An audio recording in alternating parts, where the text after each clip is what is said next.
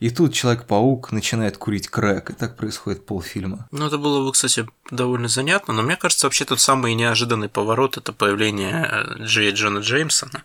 Того самого причем. Да, да, да. За неделю же до, до проката прошла новость об этом. Ну, тем не менее.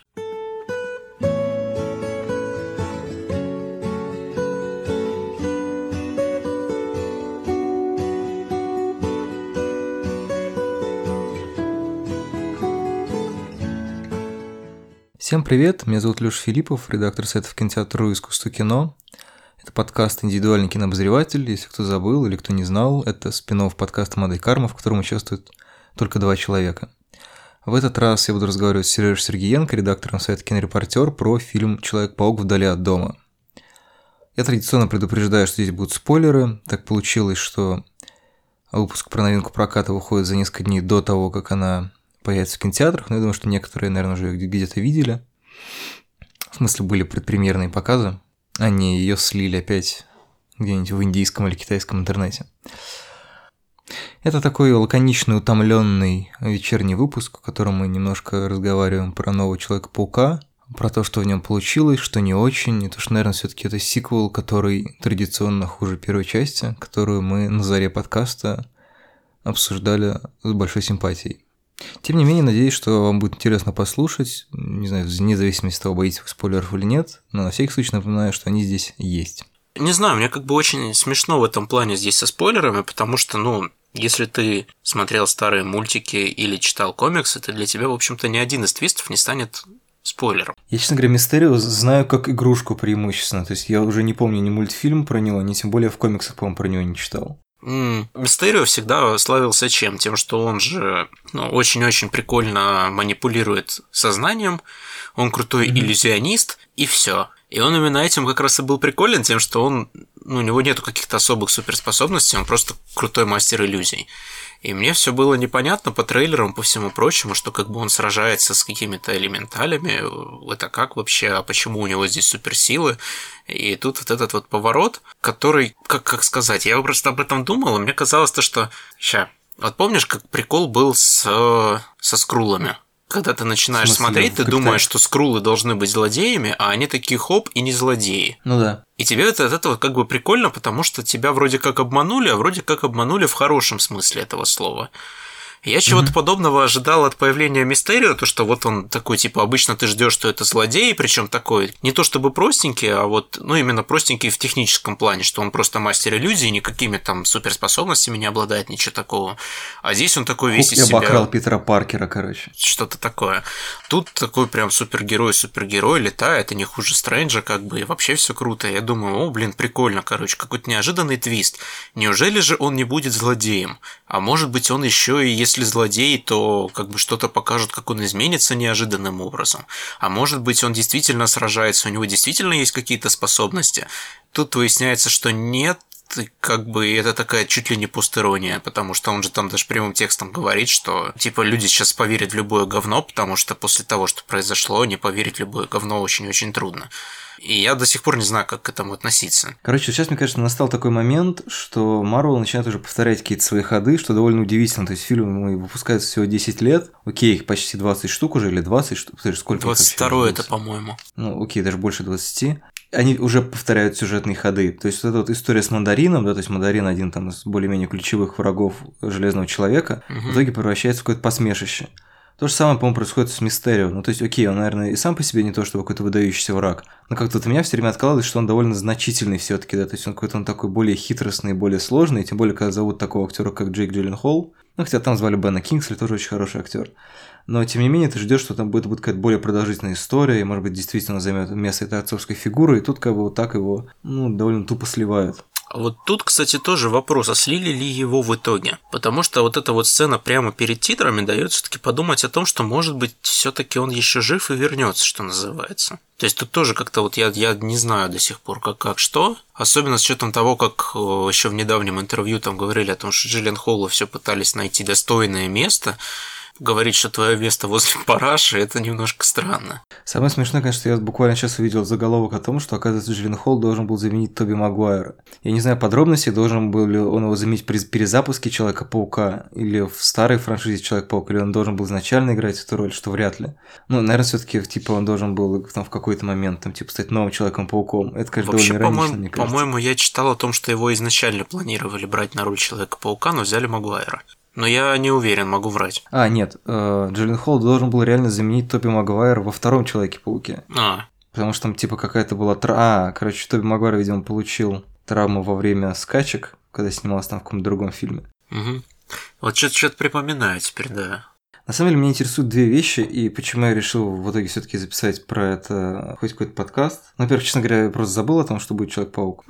Поэтому как-то нем- немножко, по-другому планировал се- сетку вещания. Насколько уже она репрезентативно и обычно реализуется в согласии с моими планами, это другой вопрос.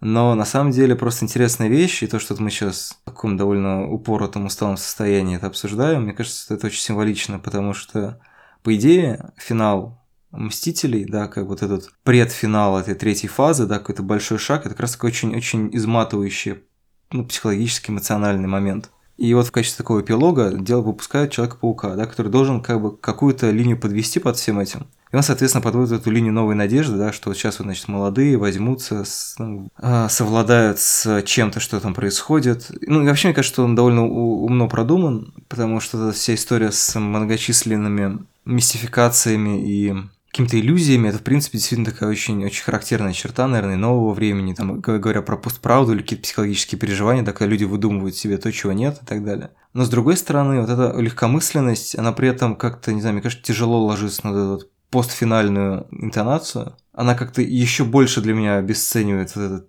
псевдотрагедию финала, при том, что все говорят о том, что да, смотрите, как ему тяжело, но вот эта вот фраза о том, что куда бы я ни пошел, я вижу его, это реально стало мемом, потому что это выглядит ну, довольно, довольно смешно. А когда создатели еще говорят, «Ну, мы постарались передать отношения отца и сына, которые возникли между, между Тони Старком и Питером Паркером, ну, я не уверен, что вот эту драму они смогли реально серьезно эм, реализовать. Ну да, мне кажется, в этом плане прям fail.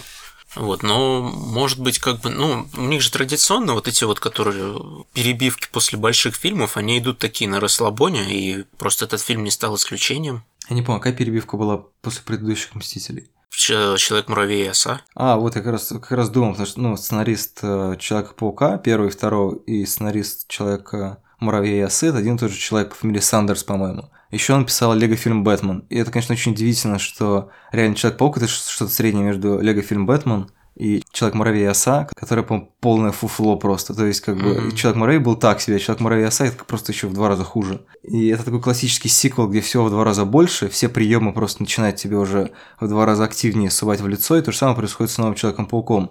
Там реально очень много крутых э, идей, которые остаются на уровне прописанного плана какого-то. То есть даже на самом деле, мне кажется, венецианский маскарад, вот эта вот идея с тем, что смотрите, супергерои носят маски, и на карнавалах носят маски. Это как бы на уровне вот какого-то такого микрореференса очень круто, это прям реально ин- интересная параллель. Но при этом абсолютно вся история венецианского э, кинофестиваля, хотел сказать, венецианского вот этого фрагмента и все и всего остального, это реально такое ощущение, что просто Питер Паркер сидит на уроке, и мы сказали, мы едем за границу, и он просто всю эту хрень нарисовал у себя в тетрадке. То есть, как бы уровень проработки всего остального выглядит реально как просто подростковая фантазия. Ну там причем еще очень много стереотипов обо всех э, странах, которые они посещают, что тоже очень смешно и странно. Ну, это как раз вписывается, мне кажется, вот эту подростковую концепцию, что Ну да. типа геройство, отношения, вот это все, оно все очень такое утрированное, такое ощущение, что человек посмотрел там какое-то количество фильмов, и вот его так вштырило.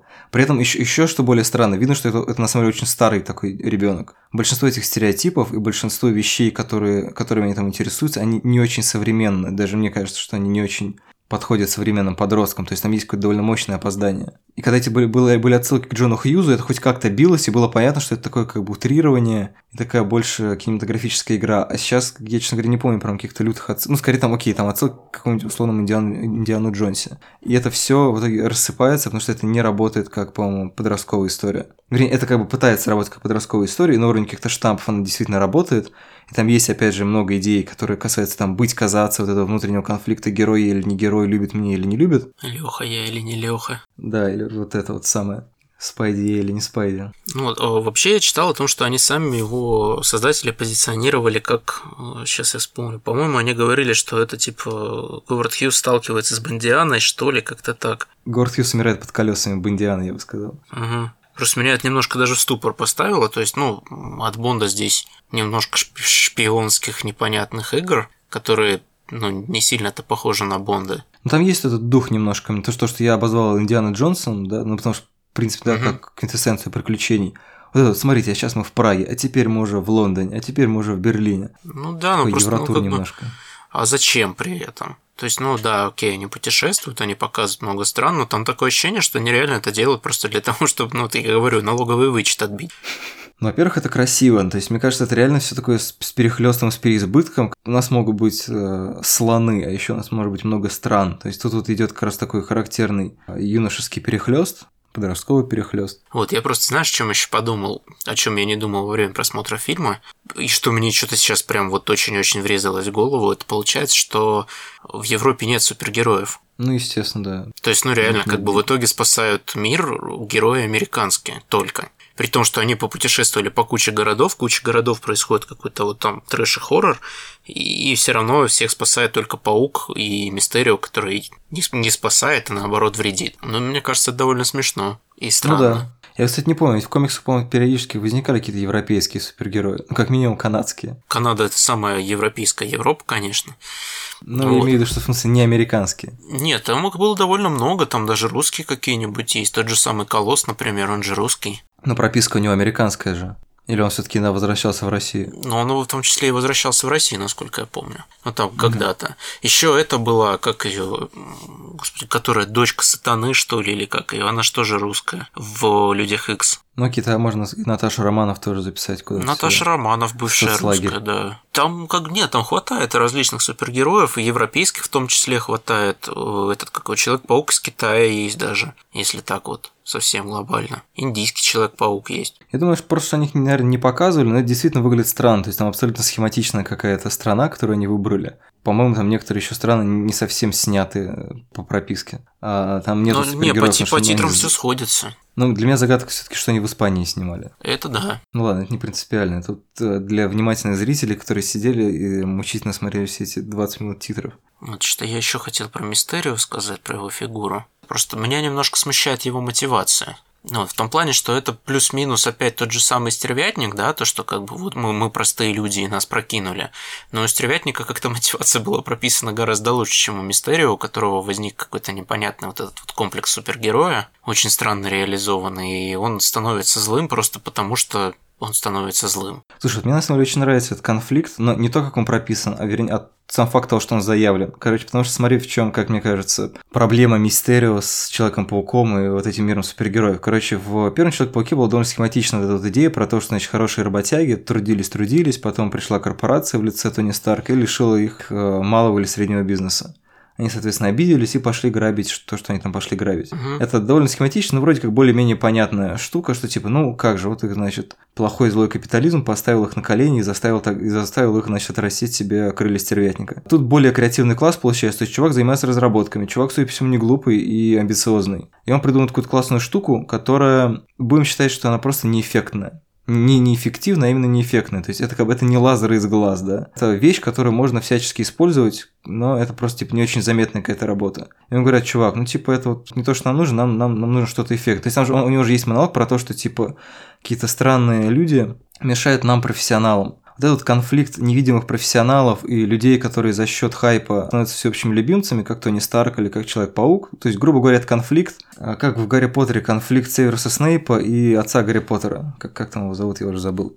Джеймс, Джеймс э, Поттер. Э, это просто конфликт как бы человека, которому повезло условно говоря, да, как, как, как-то стать успешным. И человеку, который, чьи интересы не сошлись с вот этой точкой хайпа, которые делают их модными.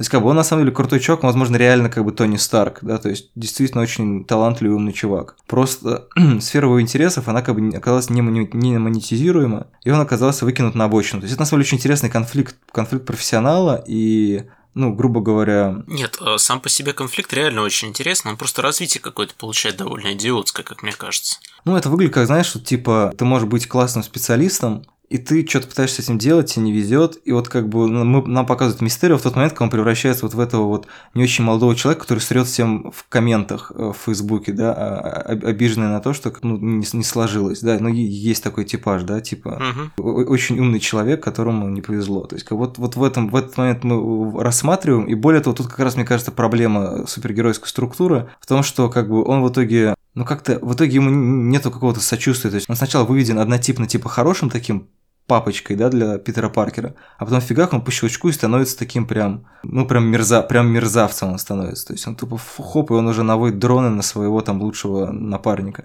И это все как-то выглядит настолько карикатурно, как, в общем-то, и все на самом деле выглядит карикатурно. Ну, то есть, наверное, и первый Человек-паук был не то чтобы не карикатурным, но просто как-то здесь это все гораздо резче происходит. Ну вот, вот я об этом и говорю, то, что как бы меня вот, вот это именно смущает, вот этот какой-то очень-очень резкий переход.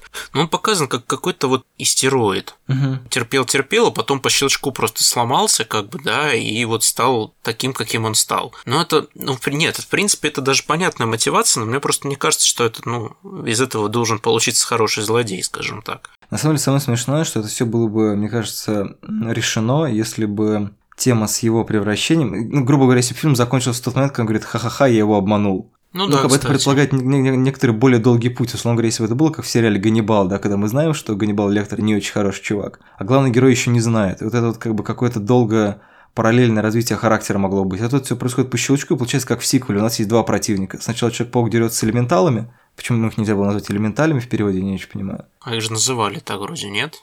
Нет, их называют элементалы. А. И говорят, типа, нечто похожее есть в земной мифологии, при том, что в земной мифологии как бы есть буквально элементали, то же самое, один в один. То есть я надеюсь, что это просто косяк перевода, а не а, сценарий, но просто все равно это довольно забавно звучит. Но с другой стороны, это просто подчеркивает то, что почему-то на первый план выходит не линия отношений, хотя линия отношений всех со всеми, она просто, честно говоря, тут лезет в, в уши без конца, и первый человек был приятнее, потому что там, по-моему, романтическая линия была чуть-чуть тоньше. Ну да. И было немножко меньше, а тут прям все со всеми просто мутят. Ну, понятно, что это это подростковые, значит, там все гормоны и так далее, но просто это пере... немножко переизбыток, мне кажется. Ну, по драматургии, а не по интонации, может быть. И тут получается, что на первый план выходит идея иллюзорности всего, да, то есть мы не знаем, типа, умер Мистерио или не умер. И вот эта вот тема всеобщей иллюзорности, это как бы как, тоже очень интересная тема, но не очень, пока не очень понятно, что с ней делать. Потому что мы видим, как бы, что у нас есть скрулы, да, которые могут принимать mm-hmm. любой облик. Мы видим, что у нас есть возможность отменить, как бы, ну, во многом отменить некоторые события. У нас есть возможность прикинуться лучшим другом. Это, то есть, это тема а, бесконечной супергеройской двойственности, да, и не, не, не понятия, кто ты есть, а, она крутая, но тут, мне кажется, она вот как раз немножко, немножко, может быть, перегружает драматургию фильма. Что, ну, я, я не знаю, что важнее. То есть, потому что обычно любовная линия идет в нагрузку. Тут она настолько богато аранжирована разными персонажами, что она кажется более важной, на самом деле, чем вот эта тема. Хотя, может быть, она ключевая. Ну, вообще, его же вроде позиционировали чуть ли не как ромком. После того, как э, Дэдпул 2 позиционировали как ромком, я уже не очень верю в позиционирование. Хотя это, конечно, ромком. Вот, просто здесь как бы действительно намного важнее именно гражданская часть фильма, чем э, супергеройская. Это может быть даже и прикольно, потому что не особо в Марвел, ну как бы они всегда напирали на то, что типа супергерои тоже люди, но этот фильм, мне кажется, в этом плане гораздо ярче, чем многие. И это неплохо в какой-то степени. Мне, кстати, на самом деле интересно, как они будут в итоге сводить все эти интонации. То есть, как бы они продолжают этот очень мощный разброс. Угу. То есть, как бы это и окей на самом деле. Хорошо, разные интонации, разные там, условно говоря, жанровые какие-то структуры. Просто это все, ну, условно говоря, у нас в одном фильме показывают, смотрите, какая-то трагедия, в другой типа, смотрите, мы это все обстебем, как в американском вандале. Но все равно, как бы, ключевое драматическое ядро фильма будет то, что вы должны сопереживать персонажу. Ну, причем так, мне кажется, серьезный. Ну, у разных персонажей разный подход, и в этом нет ничего плохого. То есть, если кому-то э, нормально смеяться над какой-нибудь там фигней, да, то другой над этой же фигней будет страдать. В общем-то, это как и в жизни. Ну, тоже верно. Это как раз наоборот, мне кажется, довольно интересная фишечка. И, собственно, и в комиксах Марвел же то же самое происходит обычно не знаю, взять каких-нибудь условных людей X, да, с их бесконечными там романами и сражениями непонятно с кем, друг с другом, сражениями из-за любви, во имя любви, вместо любви и так далее, и какой-нибудь там условно взять, не знаю, там, Мисс Марвел, да, которая не Капитан Марвел именно, а Мисс Марвел, которая uh-huh, uh-huh. вот современная версия Человека-паука, такая вот э, девочка Иранка, по-моему, она которая тоже должна совмещать э, обычную жизнь, школьницы и супергеройскую. Только у нее это получается еще хуже, чем у Питера, потому что у нее еще более строгие родители из-за религии. У Питера такие строгие родители, что аж умерли. Ну, А, да. Нет, нас- я, я понимаю, что как бы разница интонации это хорошо, просто парадоксальным образом э, эти интонации, как мне кажется, не настолько разные, чтобы это прям было, ну, а, радикальная полифония. То есть они разные, но такие, знаешь, типа, ну, чуть-чуть. Ну, посмотрим, что будет в четвертой фазе. Что у меня есть какая-то такая полупризрачная надежда на то, что они все-таки пойдут дальше. Потому что ту же самую вот как раз вышеназванную мисс Марвел Камалу Хан, да, ее ж Файги хочет вводить, например. Он уже об этом говорил еще год назад, по-моему, что типа в четвертой фазе надо обязательно ее вставить, потому что очень классный персонаж. И вообще, типа, нужно расширять diversity и расширять э, как бы подход к героям. Так что, глядишь, дождемся. И может в этом плане как раз вот э, Человек-паук, вот этот вот последний, да, это такой легкий переходный мостик. Переходный возраст. А, кстати, по поводу того, что обещал Кевин Файги, по-моему, много-много лет назад, еще до первых Мстителей, в графике числился фильм «Марвел Зомби». Что с ним, Кевин? Где он? Ну, я, кстати, такого даже не помню, но это было бы тоже неплохо. Не, не там, был, там было какое-то огромное количество, ну не огромное, но некоторое количество довольно сумасшедших фильмов, которые закономерно в итоге даже не начали снимать. В том числе Marvel Зомби и что-то еще там было любопытное. Но, кстати говоря, про diversity и так далее, мне кажется, что во втором фильме еще немножко подслили МД, и в основном ее не, ну, на ту часть, на которую ее не подслили, это в основном, наверное, заслуга Зиндеи или Зиндаи, по-моему, Зиндеи я читал. Что Зиндея. То, что вот ее какая-то харизма делает ее персонаж, который абсолютно... тут- Ну, то есть, если раньше она была такая, типа, а, загадочная, странная девочка, которая периодически появляется, пока Питер увлекается другой, то здесь она абсолютно превращается в любовный интерес, и несмотря на какие-то свои вот свои какие-то интересы и свои какие-то особенности, она все равно в итоге сводится к вот этому вот... Ну, то есть, там вот эта последняя сцена с полетами по городу, это, это абсолютно, ну, как бы, такая су- супер классика. То есть, типа, она такая говорит, «А, мы, мы приходим сейчас в место, где пытали и убивали людей, а потом она летит по воздуху и такая, а, боже, я боюсь. Ну, это ж, это же стёб над предыдущими просто версиями MJ, которая восторгалась как раз, когда ее носили на паутине. То есть здесь много таких каких-то вот фишечек, которые вроде как стебовые, но они не всегда удачно при этом укладываются. Ну, как бы этот это- который, по-моему, не совсем просто произрастает из характера. То есть, как бы нет, на самом деле, никакого противоречия между тем, чтобы любить кладбище и бояться полетов. Просто я имею в виду, что... Ну, это как раз выглядит вполне как, мне кажется, стереотипное представление о подруге супергероя. То есть, как бы она вот три минуты в фильме умная, а еще пять, пять э, минут подруга, и все. Я посмотрел про нее отдельный фильм, честно говоря. Мне кажется, это было бы прикольно. Какое-нибудь детективное агентство MJ. Ну, вообще, в принципе, про друзей Человека-паука. Мне кажется, довольно занятно было бы. Есть уже сериал «Друзья». Ну, там нет Человека-паука. Откуда ты знаешь? Может, они просто не говорят об этом. Да, На самом деле он просто все время скрывает свою истинную личность. На самом деле это Джоуи. Ну, если у него фамилия тоже начинается на Дж, то вполне возможно. Нет, к сожалению, фамилия у него Требьяни. А Был бы Джоуи Джованни, и было бы идеально. Был бы не только Человек-паук, но и Джорджи. Были в свое время комиксы про друзей Супермена. Там были про Лоис и были про этого Джимми Олсона. Но гораздо интереснее как раз комикс про Джимми был, потому что, особенно когда его писал этот король Кирби. Вот, Потому что там, собственно, начиналось абсолютно с, дичи- с полнейшей дичи и заканчивалось полнейшей дичью. Там постоянно Джимми Ульсон попадал в какие-то идиотские ситуации, и то он превращался в огромного гиганта и прилетал Супермен и пытался его спасти, но в итоге Джимми Ульсон отпинал Супермена и превратился самостоятельно обратно. Что-нибудь такое. То есть там как-то вообще полнейший отрыв башки был. Это была одна из самых безумных серий в свое время, и, к сожалению, ее довольно быстро прикрыли именно потому, что она была слишком безумная. Но что-то подобное про друзей Человека-паука посмотреть, мне кажется, было бы тоже довольно забавно. Тем более, что в целом здесь для этого предпосылки есть. Просто, короче, вот этот артист, который играет Неда, лучшего друга Питера, Мгм. Джейкоб Баталон, он же сейчас коротко постригся. Ну, вообще, вроде лысый. Да, он побрился на лысо. И теперь выглядит просто как амбал. Вот это был бы поворот, а? Типа как в Том и Джерри в детстве, это Человек-паук и Амбал в детстве. Амбал, это ты в смысле про Кингпина. Да, кстати, вот самое смешное, что из-за перевода я всегда думал, ну не всегда, а до «Сорви головы» я думал, что Амбал и Кингпин это разные люди. Просто они как тра-ля-ля и тру-ля-ля, да, я думал, что это просто они очень похожи. Бывает же такое, два одинаковых человека в Нью-Йорке. Пупа и Лупа. Блин, на самом деле, я, по-моему, где-то слышал, или мы сегодня после показа обсуждали, кто-то говорил, что классный саундтрек в фильме, да, по-моему? Да, было такое. Я просто думаю, насколько это, это же очень старперский саундтрек, это максимально как бы не подростковый саундтрек. То есть, как бы там даже проблема не в ACDC, а в том, что по-моему, почти все песни, они как бы... То есть, это не саундтрек Человека-паука через вселенные, или как он там Ну, назывался. да. То есть там был более такой модерновый э, саундтрек, а тут абсолютно старперский. Ну, через вселенную... мне он нравится, но он это, В старперский. принципе, более современная версия Человека-паука в целом, потому что это как бы Майлз Моралес, это как раз Человек-паук нового поколения, который был придуман, когда он там в 2006-2008 году, по-моему, если не ошибаюсь. И его придумал же Бендис со словами, что Питер Паркер, конечно, классный, но он устарел. Поэтому нужно сделать героя, который будет понятен современному поколению. И в этом плане как раз очень-очень ярко видно, что Питер Паркер, какой бы классный он ни был, он все еще это герой старого поколения. И даже несмотря на то, что половина биографии кино Питера Паркера взята именно у Майлза Моралеса, как бы, но он все равно остается более старперским героем, и поэтому и подход более старперским, мне кажется.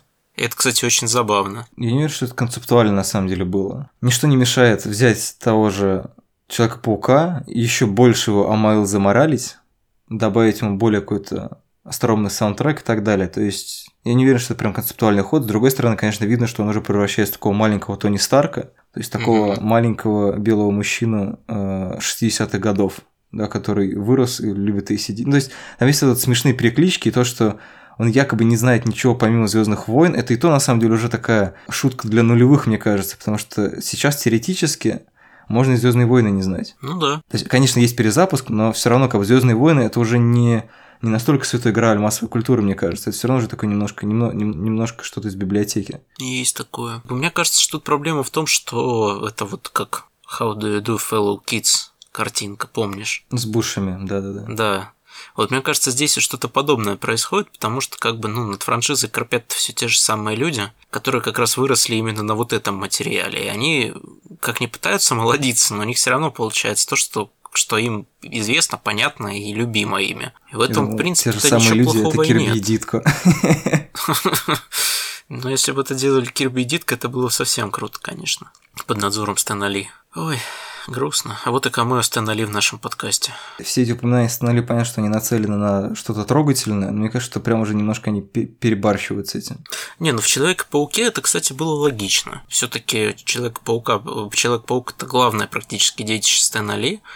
Вот, это тут же трибют не только ему, но и Дитка тоже упомянули, так что здесь у меня, кстати, не резануло. Там просто были Кирби и Дитка, а внизу еще отдельно выделенный Стэн Ли. Ну, То есть это все равно выглядит немножко как кликбейт такой. То есть, типа, Там не было Кирби. по-моему, был. Там, там был Стэн Ли и Дитка. Только два имени, да? Окей. Ну, то- Да. то есть все равно, как бы это, по- по-моему, там Ли был как-то выделен отдельно. Да нет, мне кажется. Я, насколько запомнил, по крайней мере, там просто типа, в- в- в- типа светлая память Стэну Ли и Стиву Дитка. Как бы они как равнозначные были написаны, и они упомянуты просто как авторы Человека-паука. Оба, к сожалению, уже не с нами, поэтому, ну, нормально. Ну, окей, может, мне показалось просто в там, накопительном эффекте от того, что его Ну, и скорее сюда всего, запихнули, да. туда запихнули. Что он везде. Ну, кстати, я еще отметил, что это первый фильм, в котором все-таки нету камео уже. И это как-то тоже ну, заметно, мне кажется, становится уже. Чего-то не хватает. Вообще странно, вроде говорили, что у него много камео. Но при этом я помню, что говорили, что в «Мстителях» будет последнее. А, окей. По крайней мере, в том виде, в котором мы привыкли, типа, это будет последнее упоминание. Поэтому, может быть, где-то там на фоне есть э, его портрет, примерно как огромное количество продукт плейсмента которое в этом фильме просто зашкаливает все пределы. А, а, я вспомнил, что я еще хотел сказать, кстати, что мне кажется довольно интересным, что только была заявлена идея мультиверса, просто рушится на корню с тем, что происходит в фильме. И мне все-таки интересно, будут они развивать мультиверс или не будут они развивать, потому что, по сути, здесь его все-таки нет. Более того, они намекают на то, что мультиверс это вообще какая-то блажь. То есть, ну, типа, это Мгм. шутка для гиков. Ну вот, вот именно вот это странное, мне кажется, решение, потому что как раз прикольно можно было бы разворачивать из того, что есть.